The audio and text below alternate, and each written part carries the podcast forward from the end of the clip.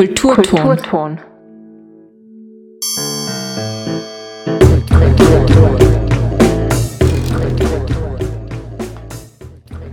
Hallo und herzlich willkommen zum Kulturton auf Freirad, dem freien Radio Innsbruck. Heute wieder mit dem Uni Konkret Magazin. Am Mikrofon begrüßt euch Max Meyer. Wir werden in der kommenden halben Stunde eine Literacollage über die Tiroler Autorin Katharina Schaller hören, bevor wir uns die Latinistinnen Martin Korignac und Isabella Walser-Bürgler Einblicke in die Rolle von Latein in die Entstehung eines Europabewusstseins geben. Anschließend gibt es noch ein Live-Studiogespräch mit dem Künstler und Kulturwissenschaftler Richard Schwarz über sein aktuelles Projekt über die Zeit mit Titel 5 nach 12. Gerade ist es aber noch 18.30 Uhr und Zeit für eine Literacollage. Das Frausein, Selbstbestimmung und gesellschaftlicher Druck, das sind Themen, die die junge Autorin Katharina Schaller in ihrem Debütroman Unter Wasser flimmern verarbeitet. Dominik Untertiner hat Katharina Schaller ins Freiradstudio eingeladen, um über Feminismus, das Verlagswesen und ihr Leben als Schriftstellerin zu sprechen. Was sie darüber gesagt hat, hören wir jetzt.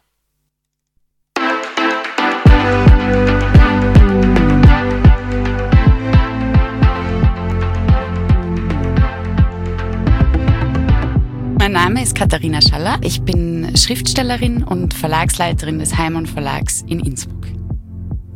Ich habe eigentlich schon immer geschrieben. Texte waren eben schon immer sozusagen Begleitung in meinem Leben. Ich habe aber noch nicht immer literarisch geschrieben. Also es war mehr, dass das Gefühl da war, in der Arbeit auch mit Texten ähm, zu tun haben zu wollen und äh, in der Arbeit eben auch ja, sich inhaltlich mit, mit Texten auseinanderzusetzen und habe dann im Verlag angefangen vor jetzt mittlerweile sieben Jahren circa und im Laufe dieser Zeit, also auch der Verlagsarbeit, hat sich dann auch herauskristallisiert, dass ich eben die Texte, die ich so mit mir mittrage, auch im Schreiben selber irgendwie zu Papier bringen will. Genau, und so ist es sozusagen passiert.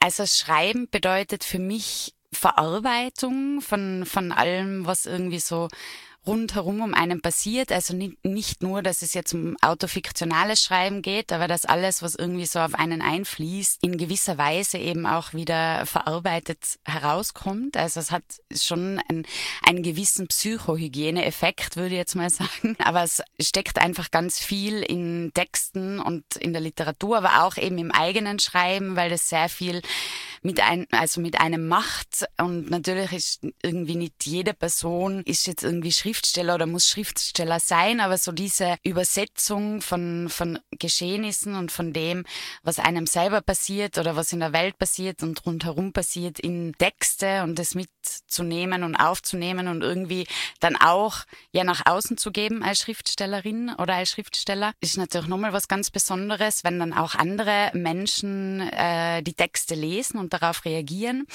Also es nimmt einen ganz großen Raum in meinem Leben ein. Einerseits durch das eigene Schreiben, andererseits natürlich auch durch die Texte, die ich zu lesen bekomme oder auch zu bearbeiten bekomme in der Verlagsarbeit. Also ich lektoriere ja auch nach wie vor selbst und die Literatur schafft es einfach auf eine sehr spezielle Art und Weise, ja, Themen der Gesellschaft aufzunehmen und zu verarbeiten und irgendwie ja auf ganz unterschiedliche Weisen nach außen zu tragen, so dass sie auch bei den LeserInnen ankommen und jede Leserin liest ja auf eine ganz eigene Weise. Das heißt, jeder Text wird unterschiedlich gelesen, mit jedem Mal, mit dem er gelesen wird. Und das ist eigentlich das wahnsinnig Spannende an den Texten.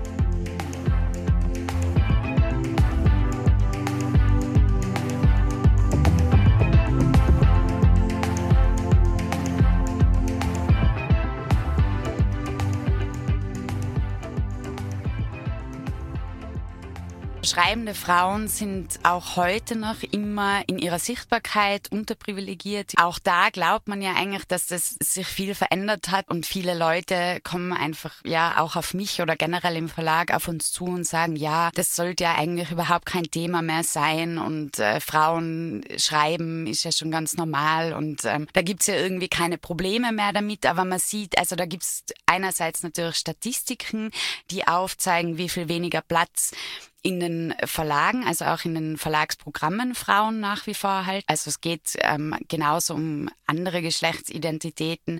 Es geht im Grunde um alle Menschen, die in einer gewissen Weise marginalisiert sind. Das heißt, die klassische Position in den Verlagsprogrammen sind eben auch die weißen Männer. Das ist die Perspektive, die nach wie vor am allerhäufigsten aufzufinden ist in den Programmen. Es gibt auch dieses Vorschauenzählen, nennt sich das, wo jedes Jahr gezählt wird in den ganzen Forschern, wie viel Frauenanteil ist vorhanden.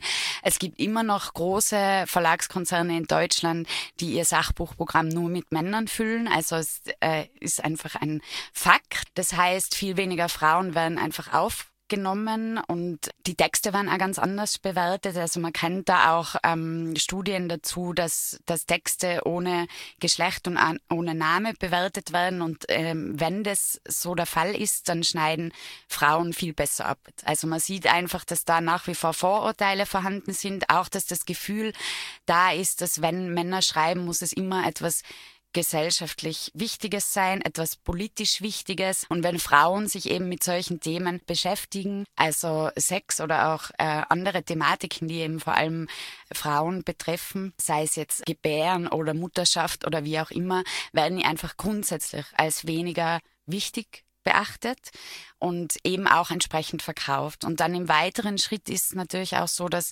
dass wenn diese Bücher als weniger wichtig erachtet werden und die Verlage davon ausgehen, dass sie weniger verkauft werden wie die Bücher der Männer, dann kriegen die Frauen schon weniger bezahlt. Das heißt, die Agenten schlagen für weibliche AutorInnen einfach weniger raus wie für männliche. Auch die Verlage handeln zum Teil so, dass Verlage irgendwie davon ausgehen automatisch, dass Männer eben mehr bezahlt kriegen. Also es gibt es immer noch noch. Und dann aber auch, wenn ein Buch draußen ist, passiert, dass im Feuilleton viel weniger besprochen wird. Daran, glaube ich, sieht man schon ganz gut, wieso eben schreibende Frauen wichtiger denn je sind oder immer noch entsprechend wichtig bleiben, weil sich die Gesellschaft damit auseinandersetzen muss und auch weiterentwickeln muss und weil natürlich Literatur auch dazu beiträgt, dass sich eine Gesellschaft entwickelt, dass Themen behandelt werden, dass sowas wie Mutterschaft oder Regretting Motherhood ja auch in den letzten Jahren viel mehr zugenommen genommen hat. Dadurch wandern diese Themen ja auch in die Mitte der Gesellschaft. Das dauert entsprechend lange,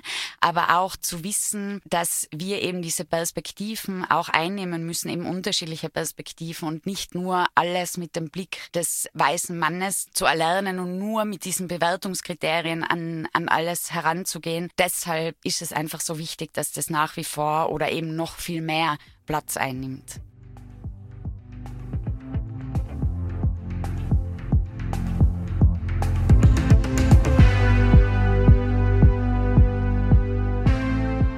Mein Tag würde ich so gestalten, dass ich sicher vormittags schreiben würde und auch abends, weil für mich das Schreiben ganz viel damit zusammenhängt, was ich am Tag erlebe, was für Stimmungen ich von Menschen irgendwie aufnehmen kann oder aufnehme, wen ich überhaupt triff, was, ja, was sozusagen generell so rundherum um mich passiert, aber natürlich auch in der Welt, was man so mitkriegt, das beeinflusst mein Schreiben sehr. Also ich bin generell eine Autorin, die sehr unstrukturiert in dem Sinne schreibt, dass ich kein Konzept vorher mache. Also es gibt ja Autorinnen und Autoren, die eben sehr viel plotten und einen sehr ausgearbeiteten Plot schreiben und sehr genau wissen von Anfang an, ähm, wo sie hinwollen mit dem Buch, also wie auch das Ende aussieht. Und bei mir ähm, ist das eben überhaupt nicht der Fall. Also ich schreibe sehr eben in dem Sinne unstrukturiert und deshalb ist mein Schreiben auch immer sehr beeinflusst davon, was sie irgendwie erlebt am Tag. Und ja, so gestaltet sich das, dass ich sowieso eigentlich gern ar abends arbeite und ähm, ja, untertags irgendwie auch mich mit Leuten treffe. Genau.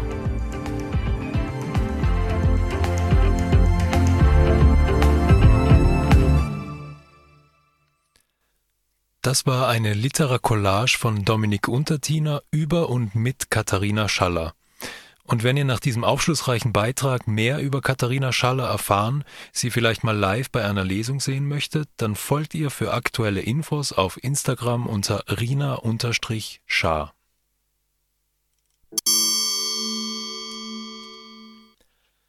Am Anfang war Zeus, der als Stier die Europa raubte.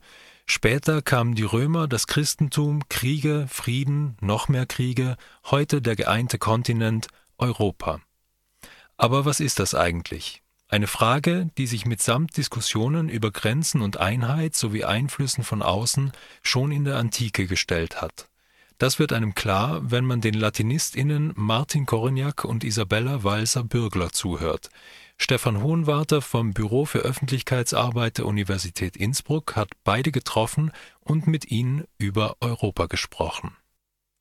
Der Begriff Europa, der kommt natürlich zunächst mal aus der Antike, aus dem Griechischen und äh, so die wesentliche ähm, Anekdote, die man sich dazu erzählt oder die man dazu berichten weiß, ist natürlich der Mythos von ähm, dem Raub der Europa, also Europa, die in Gestalt eines Stiers Zeus äh, geraubt wird und von ihm nach Kreta gebracht wird. Das ist so der gängige Mythos. Dieser Mythos, der wird natürlich auch durch das Mittelalter in die frühe Neuzeit hinein ähm, transportiert und dort auch äh, entsprechend rezipiert, allerdings überraschend wenig eben für den Europadiskurs, eben weil man sich auch ein bisschen darüber, darüber gestritten hat, ob dieser Mythos wirklich für die Erklärung der Bedeutung oder der Herkunft des Begriffs äh, herangezogen werden kann. Zunächst natürlich hauptsächlich, weil Europa natürlich einmal primär eine Asiatin war und eigentlich gar keine Europäerin und das natürlich schwierig wird, äh, eine Asiatin als Identifikationsfigur für Europa sozusagen äh, zu verwenden.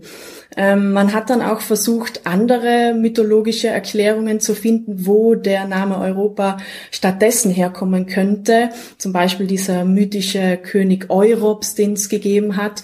Oder auch ganz äh, besonders äh, die, der biblische Mythos von äh, der Teilung der Welt durch Noah ähm, und einer seiner drei Söhne, der Japhet, der bekommt eben den Teil der Welt zugesprochen, der heute Europa ist. Und es eben aufgrund dieser ganzen Uneinigkeiten, die es in Bezug auf den Europabegriff und die Herkunft in der frühen Neuzeit gab, haben sich auch einige Gelehrte dafür ausgesprochen, dass man Europa eigentlich Japhetia oder Japhetien nennen müsste, weil das ja auch viel besser in den christlichen Kontext sozusagen hineinpassen würde. Eine wichtige Rolle spielte die lateinische Sprache. Sie ist bis weit in die Neuzeit Lingua franca der europäischen Gelehrtenwelt und der Geistlichkeit. So bildete sich die Gelehrtenrepublik heraus. Ihr gehörten alle wissenschaftlichen Tätigkeiten an, sie umfasste den gesamten lateinischen Sprachraum und ist damit als Vorläuferin der europäischen Einheit zu sehen und im Gegensatz zu den in Europa herrschenden Monarchien begriffen sich die Gelehrten als Republik. Sie waren auch die Träger der Aufklärung und trugen bedeutend zur Entstehung eines Europabewusstseins bei, das sich von der rein religiösen Definition löste. Mehr dazu erklärt Martin Korignac, Professor am Institut für Sprachen und Literaturen. Es hat in der frühen Neuzeit zwar Europa als politische Einheit nicht gegeben, aber sehr wohl sozusagen als Ersatz dafür ein Europa als intellektuelle und auch als sprachliche Einheit. Und für dieses geistige Europa, wenn man so will, gibt es einen sehr schönen Begriff. Das ist die Res Publica Literaria, auf Deutsch etwa die Gelehrtenrepublik. Und darunter hat man verstanden die Gesamtheit all der Menschen, die miteinander in Europa auf Latein kommunizieren können, mündlich, aber auch schriftlich im Briefverkehr und die sich miteinander austauschen können. Und auf diese Art haben wir ein Europa, das sich sozusagen so weit erstreckt, wie man äh, die lateinische Sprache als Kommunikationsmittel verwendet. Und diese Gelehrtenrepublik war jetzt durchaus nicht nur eine hehre Träumerei, sondern sie hatte dann allalong ganz massive faktische Folgen. Beispielsweise wäre die wissenschaftliche Revolution und die sich anschließende technische und industrielle Revolution nicht möglich gewesen, ohne dass sich diese Leute äh, von Lissabon bis, sagen wir, Moskau und von Island bis Sizilien ausgetauscht hätten über alle möglichen Gebiete von der Botanik über die Astronomie, bis zur Medizin und zur reinen Mathematik. Aufgeklärt wurde auch von unerwarteter Seite. Die Jesuiten trugen als Missionare Wissen von außen nach Europa und befeuerten damit wissenschaftliches und aufklärerisches Denken. Diese Missionare unterrichteten dann auf Latein Europa darüber, was in anderen Teilen der Welt vor sich ging.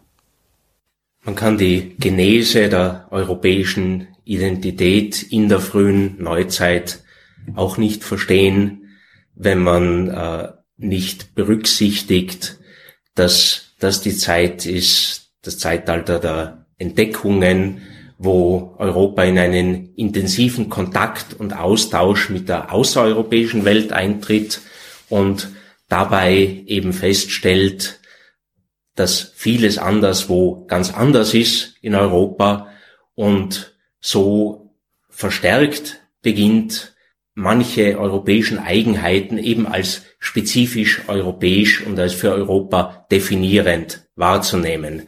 Ein gutes Beispiel, denke ich, sind da die Jesuiten, die auf der ganzen Welt missioniert haben und die Eigenheiten fremder Völker kennengelernt haben.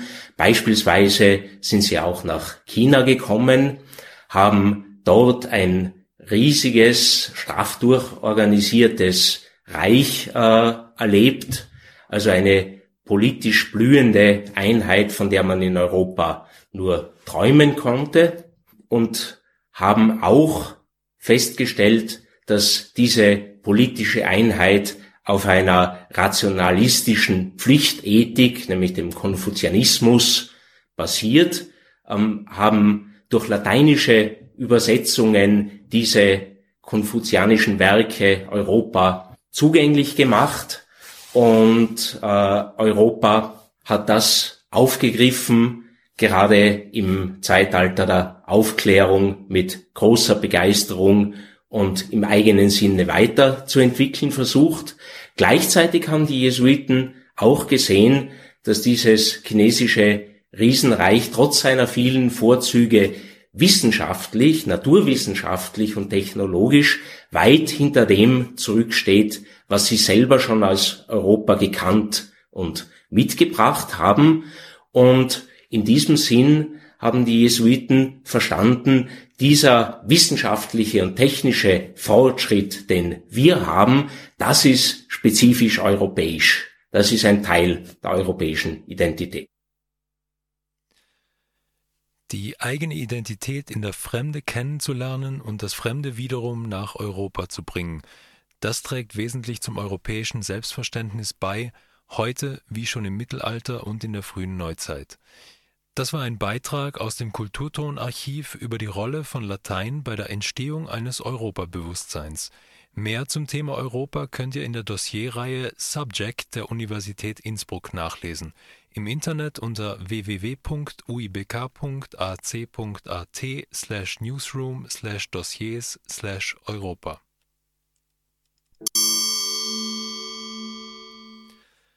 So viel zu den heutigen Beiträgen im Uni-Konkret-Magazin.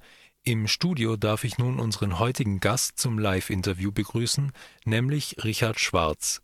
Richard Schwarz ist ein Tiroler Künstler und Kulturwissenschaftler, dessen Arbeiten immer wieder die Felder Kunst und Wissenschaft miteinander verbinden und sich durch eine unglaubliche Vielfalt von Themen und Methoden auszeichnen. Gearbeitet hat er etwa zum dörflich, zur dörflichen Nachbarschaft, zu Zeichen und Symbolen, Maskenspiegeln und immer wieder auch über die Zeit. Und um die wird es auch heute gehen, wenn wir über sein aktuelles Projekt sprechen. Und es freut mich, ihn im Studio begrüßen zu dürfen. Hallo Richard. Hallo. Ähm, es ist eben schon ein bisschen angeklungen. Das Thema Zeit behandelst du schon seit geraumer Zeit in vielen deiner Arbeiten und auch jetzt wieder in einem Projekt mit dem Titel 5 nach 12. Vielleicht kannst du zum Einstieg kurz erklären, wie du auf dieses Projekt gekommen bist und worum es eigentlich geht. Ja, also die, das Thema der Ausschreibung von Kunst im öffentlichen Raum dieses Jahr ist Zeitenwende. Und ein Projekt, das schon so immer ein bisschen im Hinterkopf war, war, dass äh, die Uhrzeit vielleicht mal angehalten werden sollte, damit man auch ja, äh, ein Zeichen schafft, wie gemacht die Zeit ist, mit der wir äh, arbeiten. Mhm. Ähm, und jetzt gibt es auch beispielsweise Zeit zu gewinnen in diesem Projekt. Ähm, und zwar Zeit im Schwimmbad Saudens. Ähm, kannst du da vielleicht noch ein bisschen mehr dazu erklären? Ja, wir haben als ein Element von der Arbeit ist, äh, Aktionen zu machen im Vorhinein zu der finalen Aktion, wo man thematisiert, wie Zeit wahrgenommen wird. Und eine davon ist eben dieses Gewinnspiel, wo es Zeit zu mhm. gewinnen gibt. Und es äh, stellt im Grunde einen Raum zur Verfügung, in dem man dann Zeit haben kann. Und ich glaube, oder ich hoffe eigentlich, dass äh, das für manche ein Angebot ist, Zeit zu gewinnen, weil man so dann äh, eine andere Qualität von Zeit erfahren kann. Also wenn man eben sagen kann, ich habe jetzt Zeit gewonnen und mhm. die kann ich in einem leeren Schwimmbad verbringen. Mhm. Und würdest du sagen, weil mir bei der Ausschreibung ähm, ist mir der Begriff des Musikgangs oder der Langeweile in den Sinn gekommen, weil es gibt von äh, Byung-Chul Han die eine kurze Theorie der Müdigkeitsgesellschaft, in dem er behauptet, ähm, dass Langeweile und Müßiggang, also Zeit, in der man nichts Zweckmäßiges machen muss, wesentlich ist für kreative Prozesse und ähm, um seine Gedanken quasi zu fokussieren. Siehst du einen Konnex zwischen Freiheit bzw. Freizeit und Musikgang? Ja, ähm, und zwar, dass sie fast wie Gegensätze sind.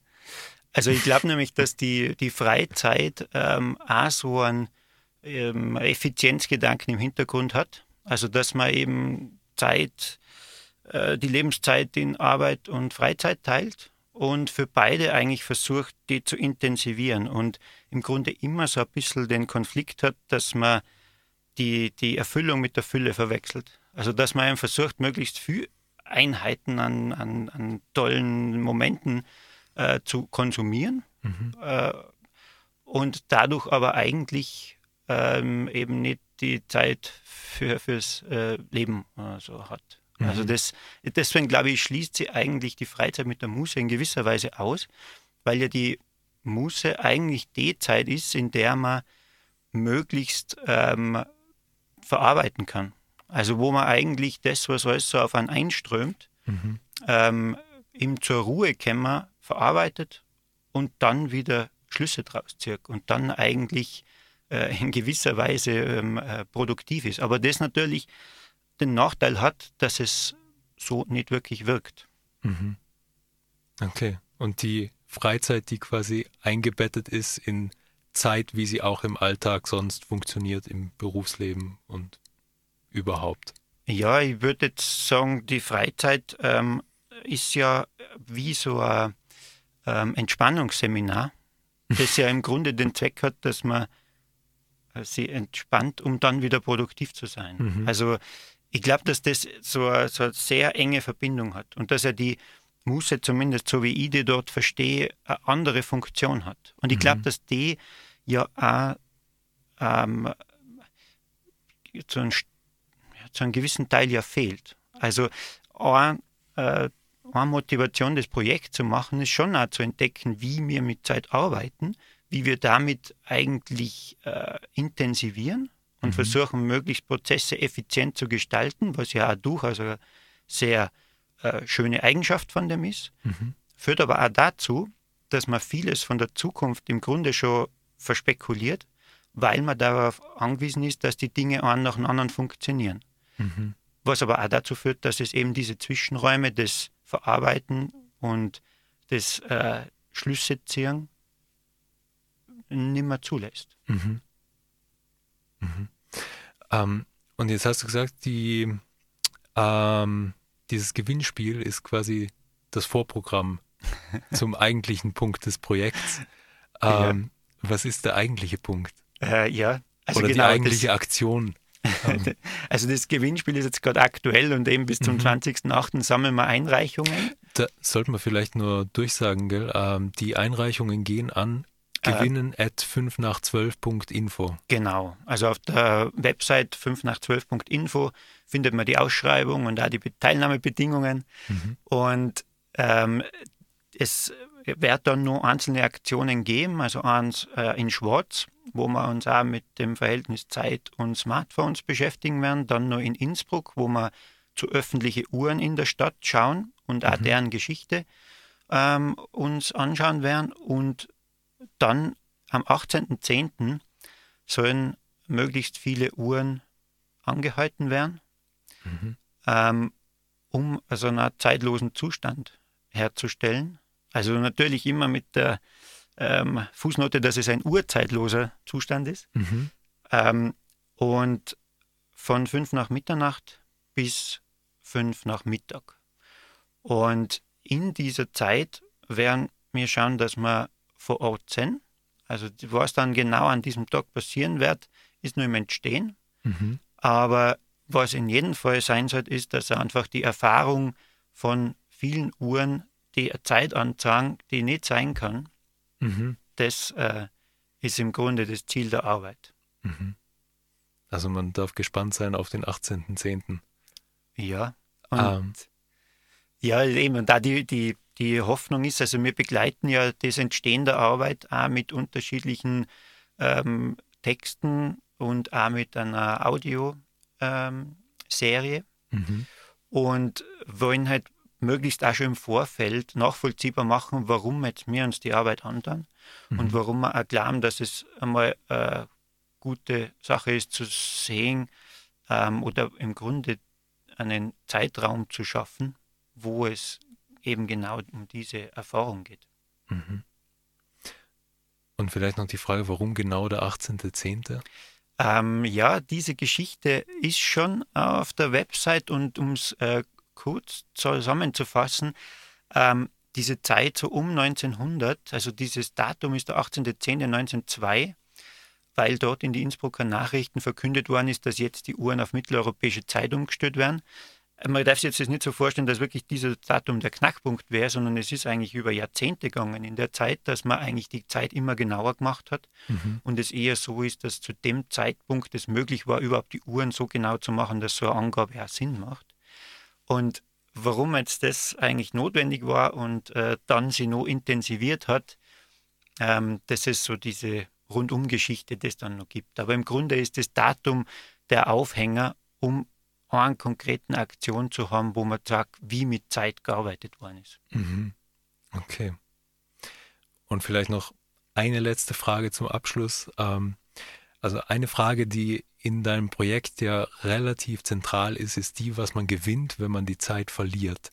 Ähm, und jetzt hätte mich interessiert, auch vielleicht wie war es bei früheren Projekten zurzeit? Gab es da schon Erkenntnisse? Gibt es Erkenntnisse, die du dir erhoffst? Oder ist da alles offen und man schaut einfach mal, was passiert? Naja, nicht wirklich. Also es ist schon die, also ich habe es eh kurz vorher angedeutet, also die Motivation ist wirklich, um ein anderes Verhältnis zur Zeit denkbar zu machen oder auch zum Zeiten eigentlich, wie wir, mit, wie wir damit arbeiten. Mhm. Und vor allem auch, dass man eben die Zeit nicht so sehr verspekuliert, weil dieses Planen in die Zukunft ist wirklich davon abhängig, dass die Dinge nacheinander funktionieren. Und ich glaube, das ist ein bisschen das, was auch vielleicht die Gegenwart problematisch macht. Mhm. Lieber Richard, äh, vielen Dank für das Gespräch und dieses spannende Projekt. An der Stelle auch nochmal für alle HörerInnen, die mehr darüber erfahren möchten, der Hinweis auf die Website des Projekts. Äh, die findet ihr unter www.5nach12.info. Und für heute war es das auch schon mit dem Uni-Konkret-Magazin des Kulturtons. Die nächste Ausgabe hört ihr, liebe HörerInnen, in zwei Wochen am 21. August wieder um 18.30 Uhr hier auf Freirad, dem Freien Radio Innsbruck. Am Mikrofon verabschiedet sich Max Meyer. Schönen Abend und für alle, die noch dranbleiben, viel Spaß mit der nun folgenden Ausgabe von Film ab.